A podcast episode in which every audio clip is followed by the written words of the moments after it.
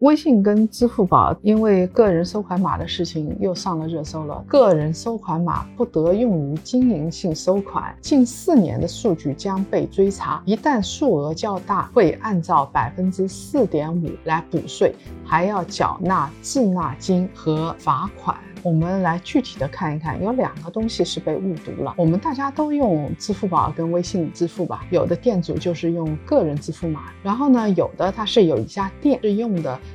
经营性的支付码。我们支付的时候是不太有感觉，但是后台那个差别是非常大的。也就是说，从三月一号开始，个人和经营得区分开来。商户你做经营的话，你每天有流水，还源源不断，这个就有明显的经营行为。你还是用个人的码在收。的话，应该是越来越不被允许了，查的会越来越严。现在的做法是一码归一码，你是经营就是经营，你是个人就是个人。对于支付的人来说，他不会有太大大的影响，但是对于商户是有影响。至于说是不是要补税啊这种东西，我们现在还没有听到这方面消息，因为现在只是第一步，只是说你商用的归商用，个人归个人。中国的用这种收付系统的小商户还是挺多的，因为数字人民币。也出来了，到时候这个商户装几家银行，数字货币来进行支付，我认为我们是可以看得到，而且也不会太远。只要是数字化的，只要是有信息记录的，